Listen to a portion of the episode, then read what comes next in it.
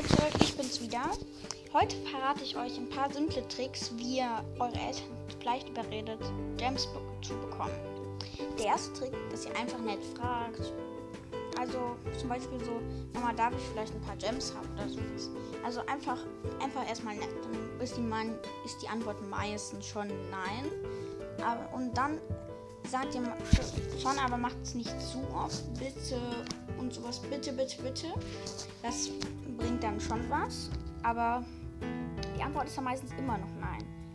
Dann würde ich eher so sagen, zum Beispiel, was man sich mit den Gems kaufen kann. Zum Beispiel, Mama, guck mal, man kann sich mit Gems so richtig coole Skins und sowas kaufen. Das würde ich auch auf jeden Fall empfehlen, das zu sagen.